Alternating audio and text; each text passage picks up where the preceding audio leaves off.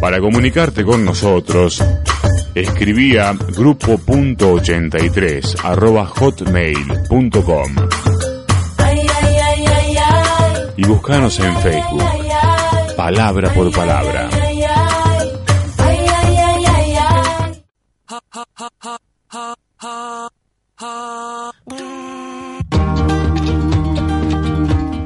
Continuamos con palabra por palabra en el aire de FM de la calle y estamos acá eh, con la palabra de la semana que es buitres con la presencia de Emiliano Fabris del Partido Obrero. Recordamos que también nos acompaña Miguel Lorenzo de la JPPJ y de los irrompibles Claudio Losval y Alejandro Yusit. Un poco lo que había quedado picando en el bloque anterior había sido sobre las eh, consecuencias que tendría un no pago de, la deuda o un no pago de concretamente de este porcentaje a los fondos buitres. Eh, vamos a poner un pequeño audio de Jorge Altamira donde habla sobre la postura del Partido Obrero y eh, comenzamos con esto. Estamos en el octavo año de la crisis mundial y la crisis mundial se caracteriza por qué? Por el hecho de que nadie paga deudas y el Estado sale y pone la plata para rescatar bancos que no pueden pagar sus deudas. Y si nadie está pagando la deuda, pero cuando la deuda la tiene un capitalista que si la paga quiebra, el Estado bueno rescata. Ahora si la deuda la tenemos la Argentina, o la tenemos los trabajadores, nadie viene en nuestro rescate. El rescate es que no paguemos la deuda externa. Absolutamente. Y este es un problema internacional. Como es usuraria, tenemos a favor el derecho internacional. Como es usuraria, tenemos a favor el derecho, la simpatía de los pueblos. Como esto lo sufren numerosas naciones, miren Grecia, miren España, miren Italia, numerosas naciones están quebrando bajo el peso de esta deuda financiera. La propuesta de no pagarla es una salida para los trabajadores del mundo entero e incluso para naciones enteras. Lo que pasa es que nos gobiernan mercanchifles, nos gobiernan punteros de cuarta servidores del capitalismo. Y lo mismo vale para los opositores. El Partido Obrero y el Frente de Izquierda tienen el honor de plantearle al pueblo argentino los problemas que hay y la forma de resolverlos.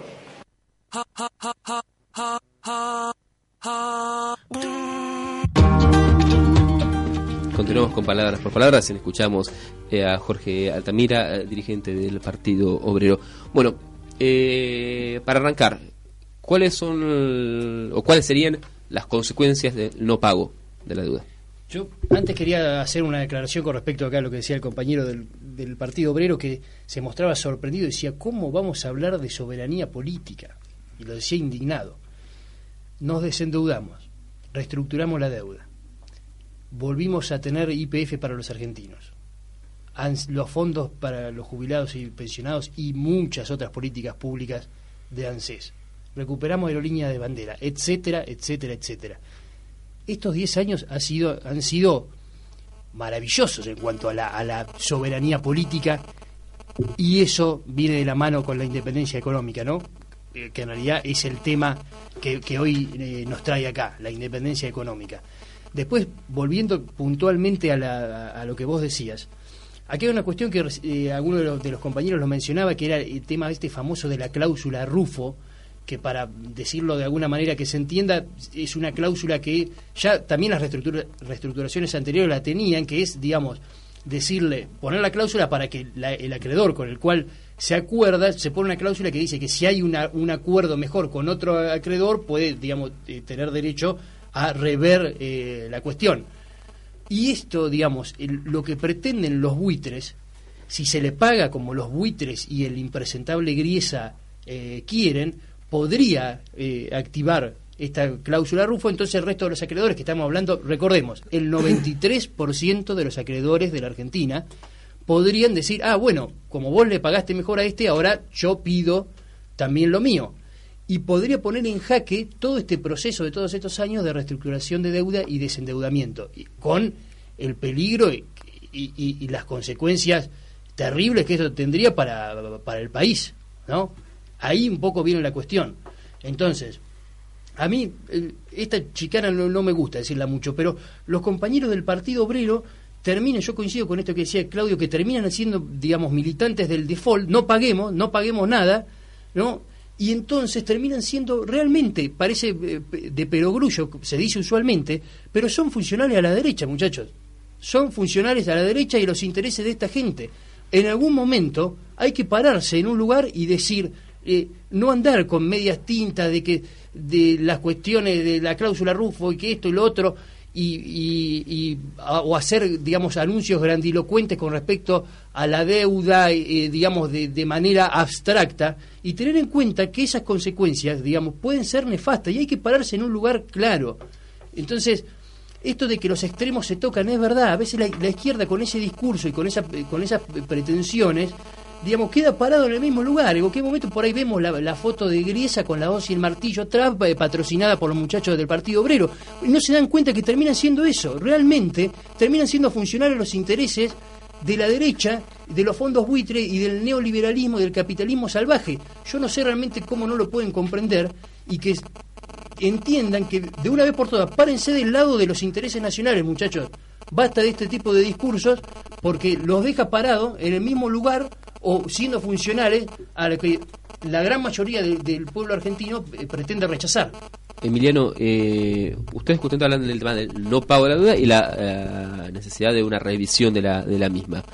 ¿Qué consecuencias eh, económicas para ustedes traería esto? Bueno, es interesante el debate porque este, nosotros planteamos el repudio de la deuda externa, lo cual es absolutamente opuesto al el default de la deuda. El default de la deuda es una salida capitalista. Es un mecanismo para decir nosotros no podemos pagar ahora, vamos a pagar, este, queremos ver cómo vamos a pagar, Es un mecanismo como de la quiebra de una empresa.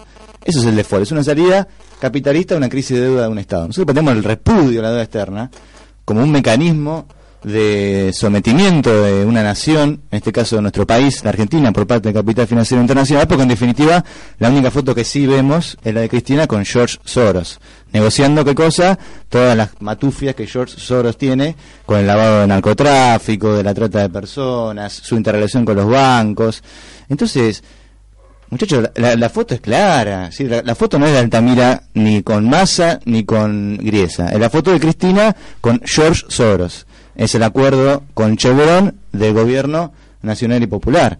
Entonces, nuestro planteo es un planteo absolutamente responsable desde el punto de vista de los intereses nacionales.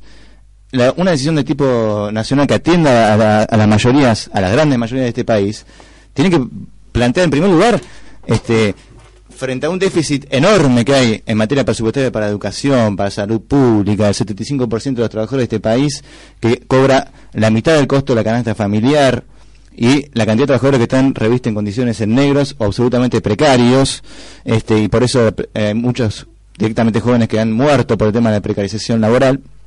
Todo este estado de cosas este, no, se, no se atiende en lo más mínimo y se gatilla millones de dólares de un saque. Es una, eso es una decisión absolutamente irresponsable del gobierno y por lo tanto nuestro planteo es un planteo político, es un planteo de poder y de unificación de todos los pueblos a nivel mundial que están siendo sometidos por este mecanismo de la deuda externa. Ese es el planteo del Partido Obrero y por lo tanto planteamos la nacionalización de la banca, la nacionalización de los recursos naturales como medida soberana bajo control de los trabajadores y una reestructuración general para la economía del país. Claudio, eh, ¿por qué vos habías largado ese de síntesis de que algunos sectores de izquierda son militantes del DEFO? Bueno, porque finalmente, digamos, como eh, yo quiero rescatar las coincidencias que tenemos con el compañero, pero es cierto aquello de que los planteos eh, de qué hacer con algunas cuestiones están eh, inversamente proporcionales a la posibilidad que tiene de acceder al gobierno. Es porque no explican cómo se plantearían en el mundo. No puedo explicar, en ¿eh? América y en el resto del mundo, no habiendo pagado la deuda externa. y además, digamos, porque estas cuestiones las, es interesante que las debatamos en en los medios de comunicación, en las calles, en las reuniones, en los comités, en las unidades básicas, pero finalmente cuando eh, se plantea un proyecto en contra de otro que tiene una representación parlamentaria, eh, me parece de que finalmente está muy lejos de, plasmar una cuestión que puede resultar por ahí simpática, por ahí pintoresca, casi caudillesca, pero que en realidad tiene muy pocas posibilidades de tener una digamos, tienen muy pocas posibilidades concretas. Pero está bien o está mal. Es decir, discutamos lo que tenemos, que, lo que tiene que hacer un gobierno. Eh, sí, está bien, eh, que es gobernar. Yo, el compañero acá habló de una, de una foto, la foto de Cristina con Soros. Yo también me acuerdo de una foto, por ahí no sé si la recuerda Emiliano, la foto del Partido Obrero marchando junto a las patronales del campo en el lockout eh, que tuvo en jaque al país durante dos meses. Había El Partido Obrero no, gente- hay otros sectores de izquierda. El Ah, Partido Obrero no. Bueno, bueno, bueno, eh, algún sector de izquierda, no sabría, es incomprobable, pero la izquierda, la izquierda, y no sé si por ahí alguna división de la división de la división del Partido Obrero, de alguna otra agrupación de izquierda, eh, estaba en ese momento en la marcha en el lockout patronal del campo que tuvo en jaque al país durante dos meses. No, no es así. El Partido Obrero no marchó con la patrona del campo, sí lo hicieron otros sectores de izquierda que están con Pino Solana o estuvieron con Pino Solana. Bueno, pero pararon con Barrio Nuevo y Paramos con los trabajadores por la demanda de los trabajadores. bueno, le hicieron el caldo gordo a la burocracia sindical. Que este gobierno apañó y que luego reemplazó por Batallón 601 Martínez. No, compañero, no. no. Bueno, eh, vamos a pe- pedirle a Astor que ponga a Leandro Santoro de los Irrompibles, donde él habla justamente un poco del tema de, de los buitres y, y- y el impacto en la estructura económica. No, yo creo que hay un establishment del poder económico, que son los opinadores de la televisión, y que a veces el radicalismo los escucha. Eh, quiero decir, no creo que sea la posición del radicalismo, creo que la posición de González Fraga, por lo menos en este caso, eh, es la posición corporativa de un grupo de gente que en realidad lo que viene haciendo hace un tiempo es decirnos a los argentinos que lo mejor que podemos hacer para resolver este tema es pagar al contado y en efectivo con las condiciones que, Gruesa- que, nos impone. Y eso es un lobby, o sea, lo tenés eh, en el Frente Renovador, bueno, Macri directamente ha dicho que él cree que lo que hay que hacer es eso. Eh, bueno, lo que nosotros venimos alertando es que eso pone a la Argentina al frente de una, primero de una un quiebre económico, segundo de una crisis social, y sí tomamos eh, parte del razonamiento, pero en sentido inverso, porque nosotros- lo que nosotros estamos intentando alertar es que a Alfonsín le pasó una cosa similar. A Alfonsín le provocaron un golpe de mercado, con corrida cambiaria también, y alza de precio. ¿Para qué? Como decía Caballo, para que se vayan escupiendo sangre. ¿Por qué querían que Alfonsín se vaya escupiendo sangre? Para desarticular la resistencia popular y poder aplicar cirugía mayor. ¿Se acuerdan que decían así? Bueno, ¿qué era la cirugía mayor? Ese paquete neoliberal que transformó la Argentina en el 25% de desocupación, el desmantelamiento del Estado y qué sé yo. Y la verdad que yo creo que, como dije alguna vez que vine acá, neoliberales hay en todos los partidos. Eh, en este caso, a mí me da pena por González Fraga, porque la verdad que yo lo, lo tenía por lo menos como un tipo que había vuelto hacia atrás en sus pasos, inclusive en la campaña de, de- de Ricardo Alfonsín era uno de los que más insistía con poner el tema de la pobreza en la agenda.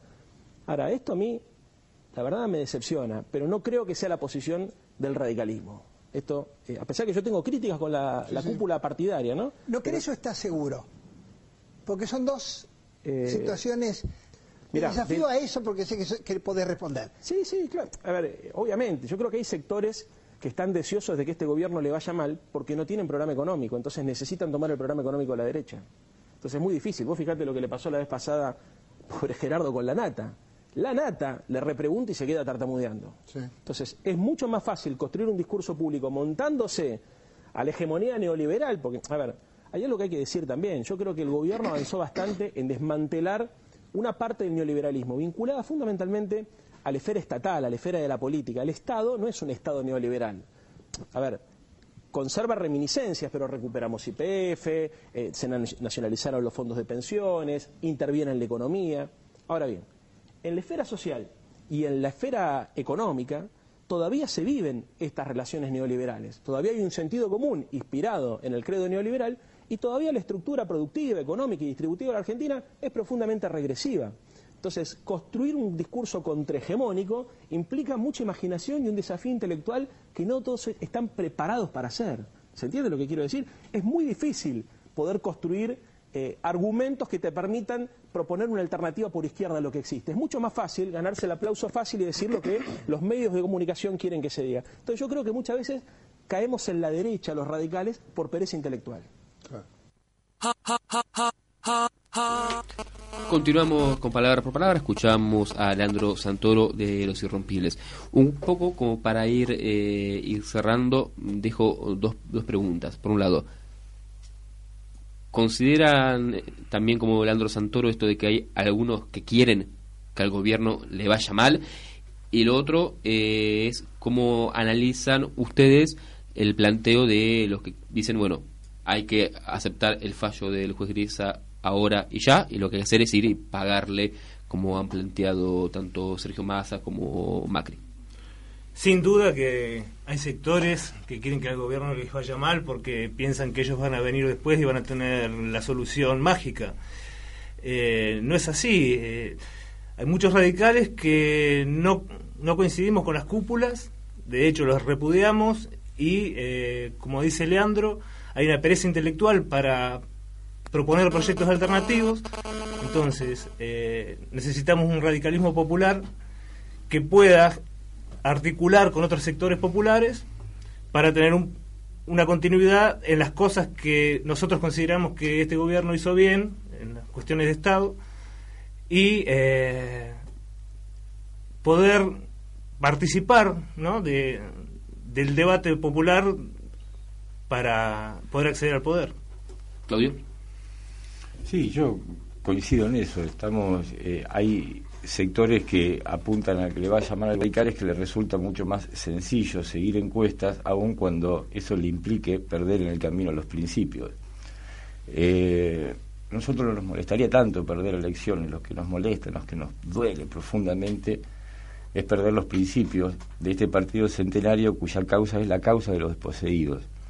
Y en consecuencia cuando vemos dirigentes radicales que le rifan o les ofrecen nuestros comités a Massa o a Macri, eh, creo que ellos tienen mucha más incoherencia o les resulta mucho más difícil explicar la contradicción como nos puede, puede resultar ver a un radical como nosotros, los irrompibles, apoyando muchísimas de los avances sociales que hizo este gobierno. Nosotros queremos que le vaya bien a este gobierno y compartimos las, las los eh, avances y las conquistas sociales, compartimos también la representación exterior, nos honra la presidenta cada vez que habla en el exterior justamente por el tema que nos ocupa y por eso nos avergüenza que el bloque de diputados nacionales del radicalismo haya votado en contra de la ley de pago soberano cuando el mismo doctor Alfonsín eh, había estado a favor de esta reestructuración e inclusive, eh, digamos, de alguna manera le transmitió esa, esa opinión al resto del radicalismo. Estos radicales que están ahora son seguidores de encuesta que pretenden resignar los principios para ganar elecciones que después también pierden. Entonces pierden las elecciones, pierden los principios, andan paseándose en la provincia con...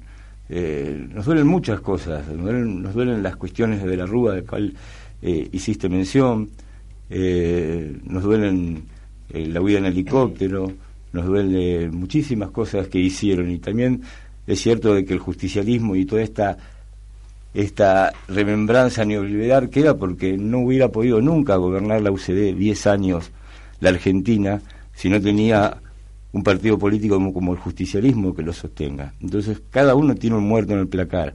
Nosotros tenemos que unirnos, el campo popular tiene que estar unido para poder sostener las cuestiones que soñó Raúl Alfonsín y muchas de las cuales se pudieron ser realidad gracias a Néstor y Cristina. Eh, Emiliano, eh, esto de algunos quieren que le vaya mal al gobierno.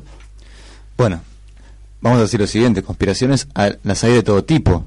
Ahora, el gobierno se ha metido de, directamente de cabeza en este juego, incluso viaje por medio al Vaticano para recibir la bendición papal que lamentablemente derivó en una sanción de un código... El Papa está en contra de los fondos buitres también, ¿eh? De un código antilaboral y reaccionario, como es el nuevo código civil y comercial que se sancionó, el cual no pudimos debatir, pero bueno, este garantiza la precariedad laboral, garantiza la impunidad de funcionarios y de empresas concesionarias, o sea, ONCE y compañía. por sobre todo ataca el derecho al aborto y a la fertilización asistida. Pero me parece que el conjunto, el panorama planteado con la deuda externa y la crisis, este, coloca a la izquierda con un protagonismo político no inusitado, es decir, un protagonismo político que antes no teníamos y que uno lo puede palpar y ver en las luchas que hay en el movimiento obrero, contra los despidos y suspensiones, en la recuperación de los sindicatos, contra todo tipo de matufias de la burocracia sindical, muchas de ellas avaladas por el gobierno, este, y en el tema de la deuda externa con un planteo muy claro, muy claro de repudio a investigación integral. Entonces, hay una, hay una suerte de polarización. El conjunto, el gobierno, que se encuentra en una profunda crisis política, es decir, una profunda crisis del peronismo, la- una nueva crisis del peronismo, y el resto de las fuerzas políticas tradicionales, como lo han descrito los compañeros, también se encuentran muy disueltas, pero se encuentran unidas por un mismo temor, y es el, temor de que el movimiento obrero no pueda independizarse, no pueda organizarse y desarrollarse, dejar de ser la columna vertebral para ser una vez por todas la cabeza y que gobiernen los trabajadores en el país.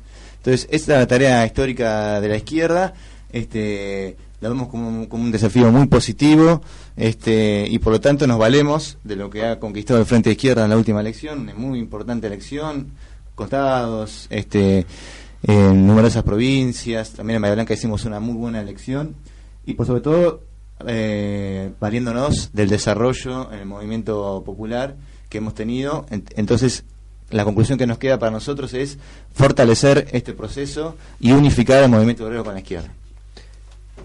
Miguel peronismo, el peronismo está en crisis, dice el compañero del Partido Obrero. El peronismo realmente está viviendo un momento eh, en donde tenemos que apostar a la continuidad de, de todo lo que hemos logrado. Sí, puede ser, sí, sí. ¿Por qué no? Con Scioli. Y te voy a decir por qué. Y te lo voy a relacionar con los fondos buitres. Y con la pregunta que decía el, el compañero Gallardo. Hay gente que le interesa que la Argentina le vaya mal, y ese fue el disparador que, que nos dejó Raúl, porque después empezamos por distintas cosas, que le- hablaste del Papa y que no sé qué, Cristina fue a buscar la bendición. El Papa, claro, está en, está en contra de los fondos buitres. El Papa habló de lo que significa, de, de lo nefasto que es para los pueblos el- este capitalismo salvaje, el propio Papa, para tener, digamos, digamos, en cuenta las voces del mundo que se plantean en contra de esto. Y volviendo al tema, claro que hay eh, gente que quiere que le vaya mal al gobierno, pero no por conspiraciones, como hablaba recién el compañero. Hay gente que tiene intereses, muchachos. Hay gente que gana mucha guita y va a ganar millones si Argentina le va mal. Porque son empleados de los buitres. Porque, por ejemplo, ya que lo nombró al gobernador Scioli, que es el candidato a, presidente de, nuestro sector, del peronismo, el propio Scioli apartó de entre su grupo de colaboradores a Guillermo Nielsen, que dicho sea de paso fue el autor, uno de los autores de- del primer, eh, eh, de la primera reestructuración de la deuda en 2005, fue el ideólogo de eso, eh, digamos, de, esa política que implementó en su momento el gobierno de, Néstor junto a, Roberto Labaña, y resulta que empezó a hablar como que, había que pagarle, había que pagarle a los buitres como ellos quieren, y el gobernador Scioli lo apartó de, de su, de su grupo de colaboradores. ¿Y quién lo eh, abrazó bajo su causa? Sergio Massa.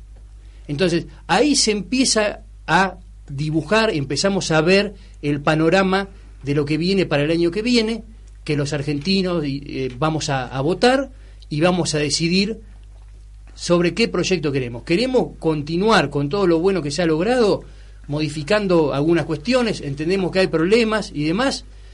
Y retrotraigo. Y, y vuelvo a Massa. Massa eh, dijo en un momento, buitre es la inflación, buitre son los problemas que tenemos ahora en la Argentina. ¿Estamos de acuerdo? Hay algunos, hay problemas.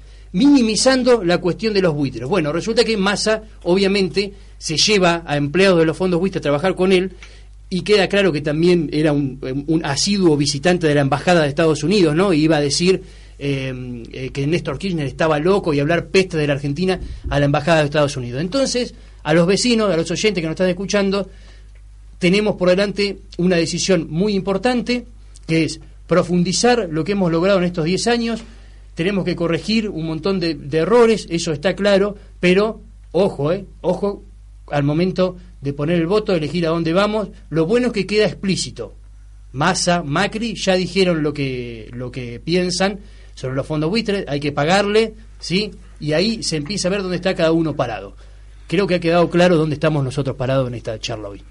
Un pequeño anuncio parroquial, pues ya estamos. eh, Bueno, con en principio pasado. agradecerles la invitación y el debate a los compañeros y invitarlos para mañana, las jornadas eh, que realizan los irrompibles en todo el país.